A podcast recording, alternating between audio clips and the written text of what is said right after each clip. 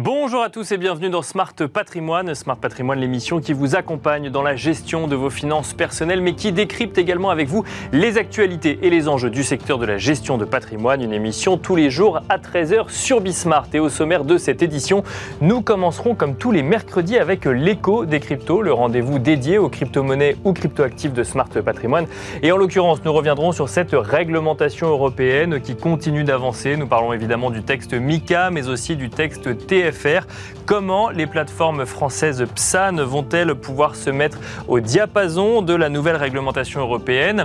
C'est la question que nous poserons dans un instant à Antoine Collet, Head of Compliance chez CoinHouse. Nous enchaînerons ensuite avec des sujets euh, juridiques, mais surtout fiscaux, puisque dans Enjeu patrimoine, nous nous demanderons quelles sont les évolutions en matière d'impôts, euh, des évolutions qui concerneront parfois simplement une adaptation à l'inflation euh, actuelle, mais parfois aussi des évolutions en ce qui concerne l'utilisation de nouvelles technologies, par exemple pour détecter euh, des piscines hein, dans certains départements en France, nous l'avons vu euh, cet été, ou alors euh, veut, lorsque l'on veut céder ou transmettre son entreprise, notamment en utilisant le pacte du trail. Nous parlerons de ce qui évolue, mais également de ce qui n'évolue pas, avec Pierre-Éliott Blum, avocat fiscaliste associé au sein du cabinet BDBLO, mais aussi Frédéric Poilpré, directeur ingénierie patrimoniale, le 29H chez Société Générale Private Banking, mais également membre du Cercle des fiscalistes. Bienvenue à vous tous qui nous rejoignez. Smart Patrimoine, c'est parti. Et nous commençons donc comme tous les mercredis avec l'écho des cryptos, le rendez-vous dédié aux crypto-monnaies, aux crypto-actifs de Smart Patrimoine. Et en l'occurrence aujourd'hui, nous revenons sur les textes MICA et TFR, non pas pour les décortiquer, mais pour comprendre ensemble comment les plateformes françaises vont devoir s'adapter à ce texte européen et si les évolutions vont être euh, de grandes évolutions ou simplement de petites adaptations. Des questions que nous allons poser à Antoine Collet, Head of Compliance chez CoinHouse. Bonjour Antoine Collet. Bonjour. Bienvenue sur le plateau de Smart Patrimoine. On va essayer de comprendre ensemble hein, ces évolutions. Donc, euh, euh, des acteurs PSAN, on va se concentrer sur les PSAN, hein, ceux qui sont déjà, euh, j'ai envie de dire, au diapason de la réglementation française et de l'AMF sur le sujet. On note qu'il y a des évolutions réglementaires au niveau européen. Donc, le, si je ne dis pas de bêtises, MICA a été adopté par la Commission économique du Parlement européen le 10 octobre dernier, ce qui laisse entendre que le texte devrait être adopté de manière officielle par le Parlement européen, mais ça n'est pas encore tout à fait le cas aujourd'hui. TFR devrait être adopté dans la, dans la lignée également. Est-ce que ça va changer beaucoup de choses pour des acteurs français déjà au diapason d'une réglementation française?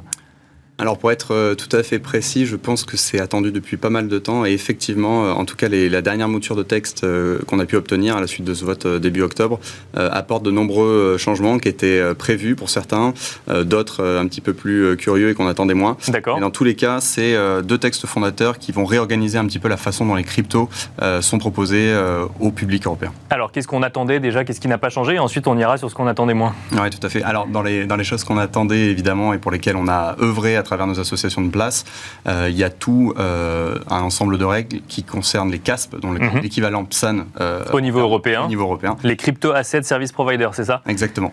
Donc il reprend effectivement l'ensemble des services sur crypto qu'on fournit aujourd'hui en France, déclinés dans un texte européen. Les règles, on va dire, de gouvernance, les règles de sécurité des fonds, des règles de cybersécurité aussi sur l'infrastructure des systèmes sont quasiment majoritairement reprises et sur ça, pas de grande surprise. Oui, euh, reprise par rapport au texte précédent, reprise par rapport à la législation française, parce qu'on entend souvent aussi que comme la France était, avait peut-être la législation la plus dure au niveau européen, quand on a harmonisé au niveau européen, finalement, euh, on s'est un peu inspiré du texte français. Alors un peu, je dirais beaucoup. Beaucoup, euh, d'accord. Donc c'est plutôt une bonne nouvelle pour les acteurs français. Tout à fait. Ça nous donne peut-être une, petite longueur d'avance par rapport à nos collègues européens.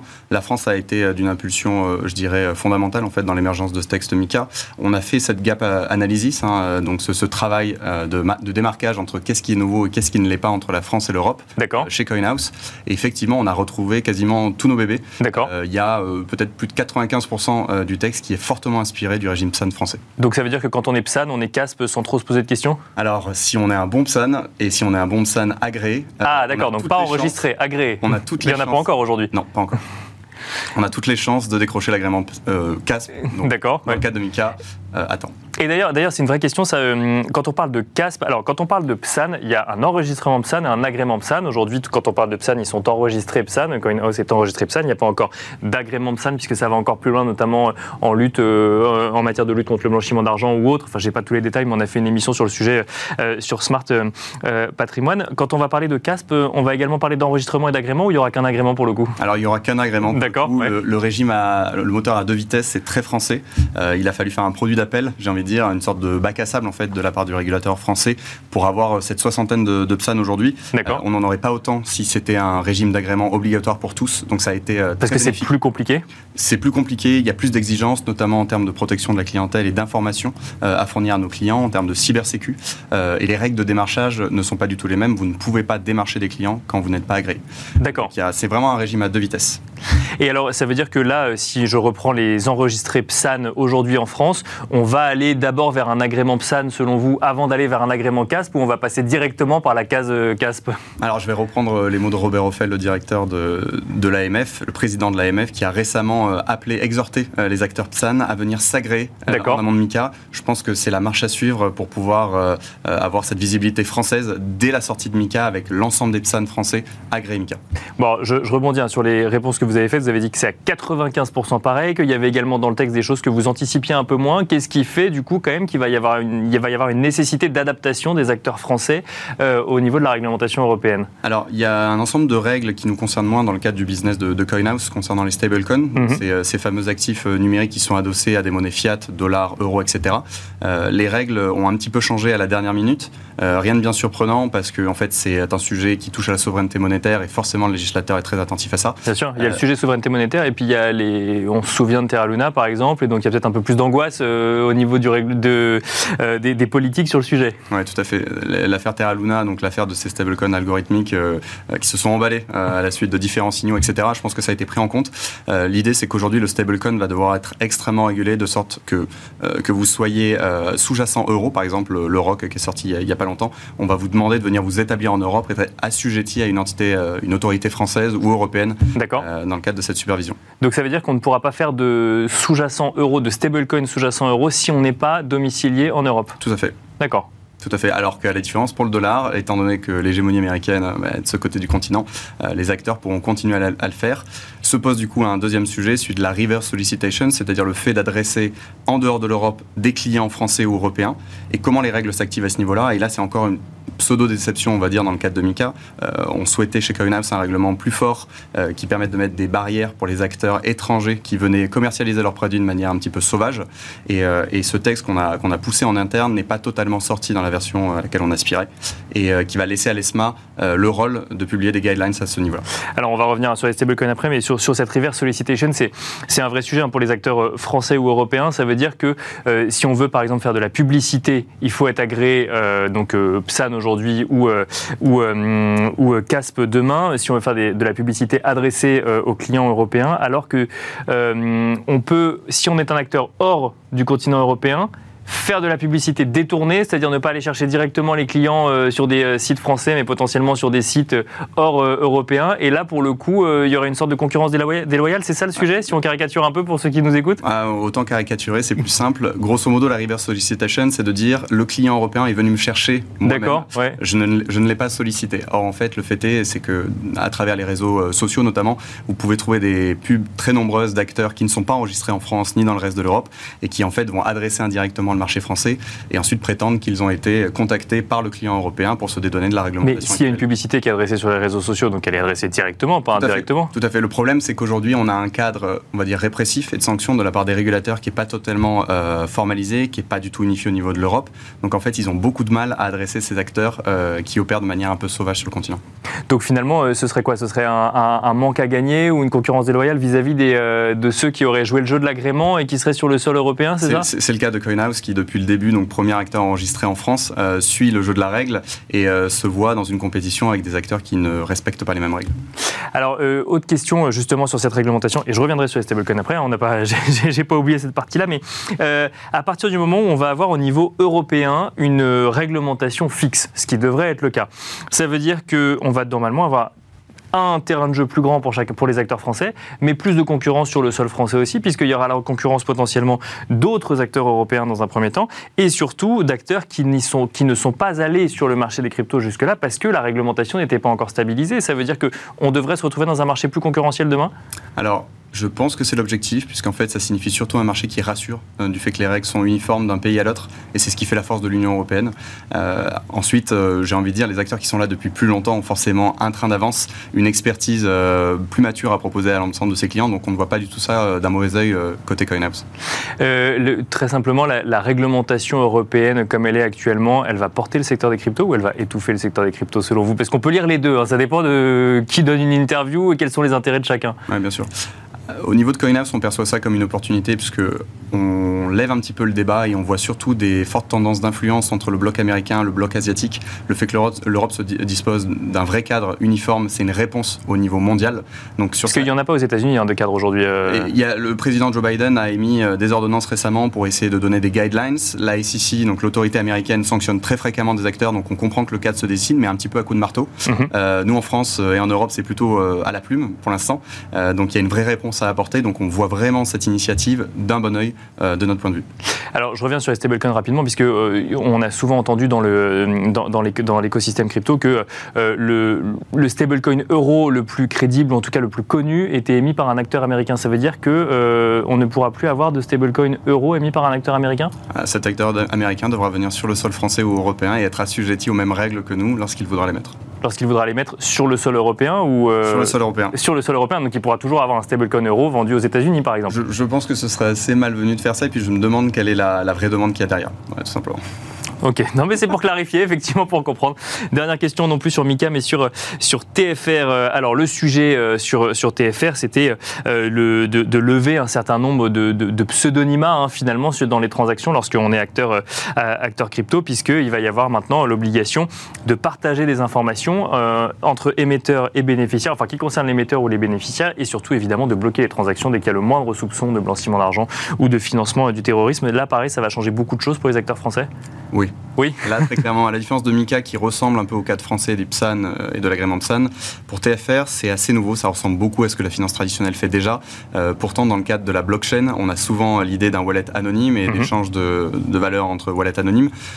TFR euh, va grosso modo ordonner un peu tout ça et rendre beaucoup plus transparentes les identités des personnes qui s'échangent des cryptos dès lors que ceux-ci utilisent euh, des wallets hébergés chez Depsan. D'accord. Euh, là, il va y avoir une légère différence selon que votre wallet vous l'avez chez vous sur votre ordinateur, sur un MetaMask, etc. Ou si vous êtes chez un acteur enregistré comme CoinHouse. Et ça veut dire quoi? Ça veut dire que les 60 PSAN français dont on parlait tout à l'heure vont devoir demander à chaque, chacun des titulaires des comptes nom, prénom, carte d'identité et autres pour, pour qu'ils puissent continuer à effectuer des transactions? Alors c'est déjà le cas dans le cadre du KYC, donc de l'ouverture du compte et de l'onboarding, de la création d'un wallet chez ces acteurs enregistrés. Demain, effectivement, il va y avoir des vases communicants entre deux PSAN qui vont devoir se transmettre les informations de l'originaire et du bénéficiaire, les confirmer et ensuite effectuer le trade. Bon, ce qui arrive dans chaque virement bancaire classique, bancaire classique entre deux banques. Exactement. Mais ce qui n'était pas le cas dans le monde des cryptos jusqu'à présent. C'est une révolution pour les crypto maximalistes, on va dire, et euh, c'est quelque chose d'inéluctable et qu'on attendait tous pour les gens qui, comme moi, viennent de la finance traditionnelle et qui connaissent tout à fait les règles actuelles sur le protocole SEPA en Europe. Merci beaucoup Antoine Collet d'être venu euh, décrypter avec nous euh, cette réglementation et l'adaptation des PSAN en matière de réglementation européenne. Je rappelle que vous êtes Head of Compliance chez CoinHouse. Merci beaucoup. Merci à vous. Et quant à nous, on se retrouve tout de suite dans Enjeu patrimoine. Et nous enchaînons à présent avec Enjeu patrimoine, un enjeu patrimoine qui va se demander quelles sont les évolutions en matière d'impôts en cette rentrée 2022, euh, même si on n'est plus tout à fait euh, au moment de la rentrée, mais nous sommes surtout au moment des discussions en matière de projet de loi de finances 2023, ce qui nous amènera à évoquer euh, peut-être aussi des, des éléments qui auraient été votés lors du projet de loi rectificatif, cette fois-ci pour 2022 en matière de fiscalité. Pour cela, nous avons le plaisir de recevoir sur le plateau de Smart Patrimoine Pierre Elliott Bloom, avocat fiscaliste associé au sein du cabinet BD Bello. Bonjour euh, Pierre Elliott Bloom. Bonjour Nicolas. Bienvenue sur le plateau de Smart Patrimoine. Nous avons également le plaisir de recevoir sur le plateau Frédéric Poilpré, euh, directeur ingénierie patrimoniale au sein de l'équipe Le 29H, au sein de Société Générale Private Banking, mais aussi membre du Cercle des fiscalistes. Bonjour Frédéric Poilpré. Bonjour. Bienvenue à tous les deux sur le plateau de Smart Patrimoine. On va essayer de faire preuve d'un maximum de pédagogie sur des sujets fiscaux qui nécessitent parfois et même souvent un peu de pédagogie On va commencer avec vous, Pierre-Eliott Blum, avec un sujet assez simple. Quand on parle d'évolution en matière d'impôts, eh ben, on regarde le barème d'imposition qui a été revu à la hausse en lien avec l'inflation. Ça, c'est une certitude pour le coup. Euh, le risque, c'était quoi, Pierre-Eliott Blum? C'était de payer plus d'impôts parce qu'on changeait automatiquement de tranche d'imposition si on avait des augmentations de salaire et que le barème d'imposition n'était pas automatiquement lui aussi revalorisé? C'est exactement ça. Euh, le gouvernement, euh, suite à l'inflation du coût de l'économie et du coût de la vie, avec une augmentation de l'ordre de 5,4 points, a augmenté corrélativement le, le barème de l'impôt sur le revenu afin de limiter l'impact en matière de fiscalité sur l'éventuelle augmentation de salaire, avec on voit les primes d'inflation notamment dans certaines entreprises, qui, qui auraient pu avoir des conséquences assez importantes pour les contribuables et les plus petits contribuables. Et ça amène une question, et je préfère la poser tout de suite, comme ça au moins ce, sera clair. Est-ce qu'on paye plus d'impôts quand il y a de l'inflation, euh, Pierre Blum? Bah, Tout dépend si la fiscalité euh, suit le, taux d'inflation. Euh, d'une manière générale, c'est un petit peu le cas. C'est-à-dire que si on a les salaires qui augmentent mais que le barème progressif n'augmente pas, on va être amené à payer un peu plus d'imposition parce que corrélativement, on monte dans les tranches. Inversement, si, comme le fait le gouvernement et qui tente de limiter l'impact en matière de fiscalité, suit le taux de l'inflation, on devrait aboutir à une situation équivalente, voire même euh, à payer un petit peu moins d'impôts pour certains contribuables qui n'auraient pas eu la chance d'avoir une augmentation. C'était ma prochaine question, effectivement. Si on a les tranches qui augmentent, enfin en tout cas le barème qui augmente, mais qu'on n'a pas eu d'augmentation de salaire, ça veut dire qu'on peut potentiellement payer un peu moins d'impôts. Exactement.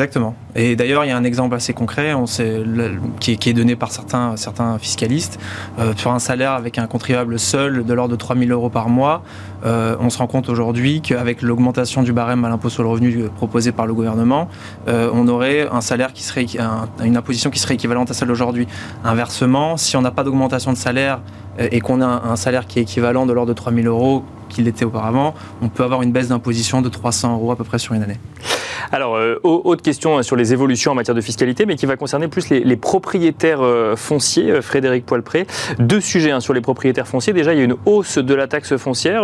alors, je lisais qu'on était globalement à une hausse de 5% environ dans les 200 plus grandes villes françaises. Là, pour le coup, on va payer plus d'impôts quand on est propriétaire. Oui, on va payer plus d'impôts avec cette hausse, en effet, des, impôts locaux. et puis, il y a aussi cette réforme hein, qui, qui, c'était un test, hein, ça a été testé en 2019, ça a été déployé en 2021 sur neuf euh, départements, et à compter de septembre, là, ça va être généralisé sur l'ensemble du territoire. en fait, l'administration s'est dotée, de, grâce à l'intelligence artificielle et puis des grosses bases de données, euh, cette capacité à aller, euh, bah, en faisant un matching entre les bases de données qu'ils ont et puis les images satellites, hein, d'aller faire la chasse aux, piscines notamment. Oui, on a suivi ça de près cet été, effectivement. Donc là, pour le coup, les propriétaires d'une piscine également peuvent voir des régularisations d'impôts arriver pour le coup. Exactement, parce que sur 2021, où ça a été testé sur 9 départements, c'est comme 10 millions d'euros d'impôts qui vont être distribués aux collectivités. Hein. donc c'est vraiment le lien par rapport à ce que vous disiez avec la hausse également de la taxe, foncière. Euh, euh, et, c'est peut-être qu'un début, parce qu'il est prévu également que ce ne soit pas que les piscines. Hein. donc 20 000 piscines ont été détectées en 2021 sur 9, 9 euh, départements, généralisation sur l'ensemble du territoire. Et puis demain, ça touchera peut-être, sûrement même, tous les bâtiments bâtis non déclarés donc les extensions, les, garages, les grands abris de jardin, etc., etc. Donc mécaniquement, oui, ça va donner un angle euh, grâce à l'intelligence artificielle qui a été mis en place pour aller chercher euh, de la matière taxable qui n'était pas déclarée, hein, parce qu'on doit déclarer quand on fait des constructions. Alors il y a deux côtés, hein. il y a la partie administrative où déjà on peut euh, s'exposer à des sanctions hein, quand on n'a pas fait de demande préalable ou qu'on n'a pas le permis de construire pour réaliser l'objet en question. Oui, donc le risque c'est de devoir raser l'arbre de jardin ou de refermer la piscine si c'est pas, si c'est pas conforme, oui, en effet, aux règles d'urbanisme, au PLU, ça, ça peut être une première sanction, mais il y a aussi la sanction fiscale, où en effet, on peut être redressé sur 4 ans. Euh, il y a des intérêts de retard de 0,2 qui s'appliquent par mois. Et, les projections qu'ont fait l'administration pour l'année prochaine, c'est 40 millions de recettes qui pourraient euh, être distribuées aux collectivités euh, par le biais de, cette intelligence artificielle bah, qui, va faire la chasse aux non-déclarations. Mais alors, peut-être une, question pour, l'avocat fiscaliste, certes, mais aussi avocat quand même sur, ce sujet-là. J'ai pas vu beaucoup de monde s'émouvoir du droit à la vie privée sur le sujet, alors qu'on on va quand même regarder à l'intérieur, enfin chez les gens. Alors, ok, on regarde des images satellites, mais on va regarder chez les gens. juridiquement, ça tiendrait pas de dire vous êtes allé regarder chez moi sans mon accord? Bah, L'administration fiscale va de plus en plus loin. On, on a vu qu'elles avaient développé aussi une technique en matière de réseaux sociaux avec la possibilité de regarder regarder s'il y avait un train de vie qui était décorrélé avec les revenus déclarés. Bon, on va se poser peut-être la question de l'atteinte à la vie privée. bon, c'est des images satellites qui sont publiques pour tout le monde, donc l'administration utiliserait simplement des données qui sont aujourd'hui oui, dans, le domaine public. Pour, donc, pour trouver sa route, par exemple. Donc effectivement, ce serait où, où, il faudrait interdire, enfin où il faudrait refuser cette utilisation pour tout, ou effectivement l'accepter pour tout. D'accord. On va se poser la question exactement de, l'atteinte à la vie privée. Bon, on voit que de plus en plus l'administration utilise des moyens qui leur permettent d'augmenter leur capacité de contrôle. Et, donc leur recette, Frédéric Poilpré? Non, non, ce que je voulais compléter, c'est exactement ça, c'est l'utilisation de données publiques. Oui. Ce ne sont que des données publiques, notamment l'utilisation sur les réseaux sociaux. Euh, le, but, euh, comme, comme, comme, comme vous l'évoquiez, euh, c'est en effet voir une différence entre le train de vie et, puis, et puis les revenus effectifs, tout ce qui va être contrefaçon également, la domiciliation. Hein. C'est sûr que si on poste tous les trois jours des photos au bord de sa piscine dans le sud et qu'on se déclare non résident, mécaniquement, et, et ce sont que des données publiques. Et ça a été encadré avec la CNIL et bien évidemment. Alors c'est un test hein, sur cette partie-là, mais oui, l'administration se dote de plus en plus d'outils pour, pour éviter les fraudes, les contre, enfin, tout ce qui est fraude, évasion fiscale, etc. Ouais. Donc ça, c'est pour, euh, pour les particuliers. Euh, dernière, euh, dernier sujet sur les particuliers, très rapidement, bah, Pierre-Eliott Blum, puis on verra si vous voulez réagir, Frédéric Poilpré, c'est la réforme des droits de succession. Je dis très rapidement puisque l'amendement n'a pas duré très longtemps. C'était une promesse de campagne d'Emmanuel Macron, donc cette idée d'augmenter les abattements pour des donations en ligne directe, mais aussi indirectes. Et c'est euh, j'ai envie de dire, sorti aussi vite du projet de loi de finances 2023 que c'était rentré. Donc euh, ça veut dire qu'il faut l'oublier pour le moment. Bon, alors il y, a eu énormément d'amendements sur la question euh, de, tous les bords politiques et, le gouvernement semble-t-il, ou non, c'est pas semble-t-il, mais indiquerait que ce serait pas pour le pour, pour l'année à venir, que ce serait pas une urgence compte tenu des, des, questions budgétaires actuellement de, de l'État. Oui, parce qu'il y avait l'argument, c'est de dire qu'il y aurait une perte de recettes pour l'État, c'est ça? Exactement. Parce qu'on paierait moins de taxes évidemment sur les donations qu'on ferait à ses enfants, à ses neveux ou à ses nièces. Mais en tout cas, c'est sûr que c'était c'est toujours un débat qui, euh, qui, qui, qui, est assez, assez, assez présent, puisqu'on a un nombre assez important d'amendements de, qui, qui, sont d'ailleurs en corrélation avec les promesses des, des, candidats à la présidentielle. Bien sûr. Mais en tout cas, ce qui est certain, c'est que le, gouvernement ne souhaiterait pas mettre en place euh, ces, promesses présidentielles, ces promesses électorales tout de suite, tout de suite et, repousserait à une année plus tard sachant qu'on peut lire quand même que euh, ça devrait arriver sous le quinquennat Macron, mais pas forcément, euh, pas forcément tout de suite. Autre sujet. Alors là, pour le coup, il va falloir faire preuve de pédagogie. Euh, Frédéric Poilpré, le pacte du trail, lui, pour le coup, voit des évolutions. Alors, je, je caricature enfin, je, l'exprime de manière très simple. Je vous laisse ensuite euh, rajouter des détails. Le pacte du trail permet une exonération fiscale partielle, on parle de 75%, euh, de lorsque l'on transmet une entreprise, mm. sauf qu'il y a des conditions à respecter, des conditions notamment en matière d'activité industrielle de l'entreprise. Et là, on voit des évolutions, notamment sur le traitement accordé au holding. Exactement, pas que, mais, mais, notamment, et en effet, le, juste pour reprendre ce que vous évoquiez, le Dutray, c'est la possibilité de donner un outil économique en limitant à 5,6% les droits de donation si c'est fait en pleine propriété avant 70 ans. Mhm. Mais pour avoir droit à, ces avantages fiscaux, qui en a fait euh, un abattement de 75% sur, sur l'assiette, en effet, il y a des conditions, des conditions de détention, des conditions d'activité, des conditions euh, liées aux fonctions de direction également euh, dans, la, dans la société. Et en fait, on a eu un arrêt de, jurisprudence en mai dernier qui est venu en fait annuler une position de l'administration qui indiquait qu'il fallait que l'activité économique, parce qu'en fait, ça ne marche que, que, si on réalise une activité industrielle, commerciale, artisanale, etc. Et ça marche également sur le holding Ce qui fait que si on cède son entreprise, par exemple, en cours par le biais d'une holding et qu'on vend ses filiales et qu'on se retrouve cash riche et qu'on a plus cette continuité d'activité, bah, l'administration avait posé dans sa doctrine le fait qu'il fallait une pérennité de l'activité pendant tout le Dutrail. Pour éviter les abus. Exactement. Le but, c'est pas de transmettre du cash dans de bonnes conditions, mais bien un outil économique avec une, dynamique de, voilà, de reprise par les héritiers à qui on transmet la société. Et donc, il y a eu un arrêt de, de, jurisprudence en mai dernier qui a dit que cette doctrine administrative était illégale. Donc, elle a été supprimée. Donc, on s'est retrouvé entre mai et la loi de finances de cet été, rectificative, euh, avec un, un, environnement flou. Un environnement plutôt favorable, je dirais, oui et non, parce qu'après il y a des effets rétroactifs toujours sur les lois de finances, mais en fait on était dans, dans cette période-là, on était en effet face à une, une, non-nécessité d'avoir une activité économique pour bénéficier des avantages du Dutray, ce qui était contraire à l'esprit de la loi. Bien sûr. Donc la question... Tout en sachant que ça ne plaisait pas à l'administration fiscale quand même. Oui, et puis, puis c'est pas l'objet, enfin, c'était pas le but du pacte du Dutray. Donc la question qu'on s'est tous posée en tant que professionnels, c'est pendant combien temps ça allait durer? Et ben, ça n'a pas duré très longtemps. Ça a duré six mois. À peine, parce que la loi de finances de cet été est revenue dessus et a remis comme obligation, et cette fois c'est écrit dans la loi, c'est gravé dans le marbre, euh, comme quoi il faut une pérennité de l'activité économique pour avoir droit au du trait. Alors maintenant, ça soulève encore plein de questions, hein, bien évidemment, euh, sur l'effet rétroactif. Est-ce que ceux qui ont vendu avant et autres, etc., voilà, il va se poser des questions, bien évidemment.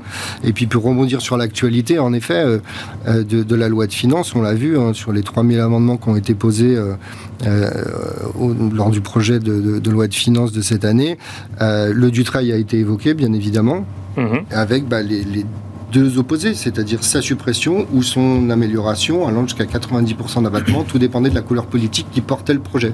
Donc oui, le sujet du Dutreil est toujours d'actualité et bah, peut-être que voilà, d'ici 2024, hein, le gouvernement parle de 2024 pour réformer les droits de succession, bah, peut-être que dans cette réforme globale des droits de succession, on aura également des compléments avec le Dutreil, hormis, je dirais, le, fait d'avoir mis un patch sur quelque chose qui, voilà, qui était... Qui était donc, là, en fait, Pierre Blum, on est, on est venu confirmer une décision qui avait déjà été, euh, enfin, qui était déjà euh, une condition qui était déjà présente et qui avait été annulée donc pendant quelques mois. mais le pacte du trade peut encore évoluer. Ça veut dire qu'on est dans une situation d'instabilité fiscale sur la transmission d'entreprise actuellement, ou en tout cas on n'est pas totalement rassuré sur le sujet? Bah, ça, dépend des bords politiques. C'est-à-dire qu'aujourd'hui le pacte du trade est, remis en cause par évidemment une, partie du, de, l'hémicycle politique. Qui oui, c'est considéré comme un cadeau. Exactement, qui envoie comme une énorme niche fiscale qui permet de transmettre quasiment en totale exonération. Alors c'est pas une totale exonération, mais avec une exonération assez conséquente d'une entreprise au profit d'enfants euh, euh, de, membres de la famille.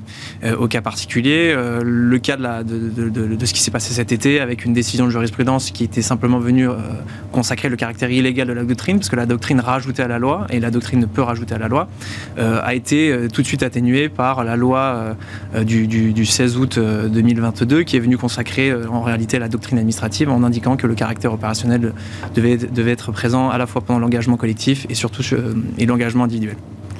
Euh, en matière justement de stabilité fiscale, on rappelle aussi quand même que bah, le prélèvement forfaitaire unique euh, reste d'actualité pour un certain nombre, nombre de, placements. Je voudrais dire un petit mot, il nous reste une minute peut-être avec vous, Frédéric Poilpré, euh, de, ces fameux super dividendes. Alors eux aussi sont concernés aujourd'hui par le projet de loi finance 2023. On les a vus défrayer la chronique. ils pourraient être un peu plus encadrés pour le coup. Ou en tout cas, ça fait l'objet d'un amendement déposé. Alors c'est un amendement qui a été déposé, qui a été validé hein, également, mais là, ce qu'on attend, euh, c'est voilà, aujourd'hui le, gouvernement a la possibilité de jouer le 49.3 euh, qui permet en fait d'imposer le projet législatif. Et il y a deux mesures qui ont été adoptées contre la volonté du gouvernement, c'est-à-dire en effet la mise en place de, cette taxation des superdividendes et également le rétablissement de l'exit tax sur, sur le régime antérieur à 2019. À savoir, il fallait, euh, après le départ, euh, euh, conserver au moins 15 ans les titres, alors qu'aujourd'hui, on, doit conserver que entre 2 et 5 ans. Et, bah, Bruno Le Maire s'est exprimé hier, il a dit que, bon voilà, on, est dans l'attente de l'activation du 49.3, c'est demain la deadline hein, pour, pour activer le 49.3. Euh, il y a des chances qu'il soit activé, enfin tout du moins c'est ce que dit aujourd'hui le gouvernement. Et euh, tout ça pour dire quoi? Bah, C'est que ces deux grandes réformes qui sont la taxation des super dividendes à 35%, donc en fait ce serait une hausse de, de, 5% par rapport à 35, hein, pour répondre à votre question, pardon, euh, ce serait passé de 30 à 35 sur les super dividendes et sur les rachats d'actions, ça, toucherait les deux. alors ça toucherait pas toutes les entreprises, il hein. faut réaliser plus de 750 millions d'euros de chiffre d'affaires, il faut avoir des super dividendes, il faut avoir des super, des super profits également, il faut que ça soit une hausse de 20% par rapport à la moyenne des cinq dernières années. Euh, bah en fait, le, Bruno Le Maire l'a évoqué hier. Si le 49.3 est activé, ces deux amendements qui ont été votés contre la volonté du, du, gouvernement actuel, ça devrait sauter. on va se retrouver plutôt logiquement par rapport, en effet, à ce qu'on évoquait tout à l'heure, à une certaine stabilité fiscale si jamais le 49.3 est activé. S'il est activé. Mais vu les difficultés aujourd'hui qu'a le, le, gouvernement par son absence de majorité, pardon, par son absence de majorité, voilà, c'est un, combat législatif aujourd'hui avec, on, l'a vu, hein, 3000 amendements euh, posés, donc forcément qui partent dans tous les sens. Bah, il va falloir un moment tranché parce que. On, va devoir finir là-dessus, malheureusement, c'est dommage parce qu'on aurait pu en parler euh, plus longtemps. Merci beaucoup en tout cas Frédéric Poilpré, euh, directeur ingénierie patrimoniale au sein de le 29H au sein de Société Générale Private Banking. Merci également Pierre Elliott Bloom, avocat fiscaliste associé au sein du cabinet BDB Law. Et quant à nous, on se retrouve demain à 13h sur Bismart.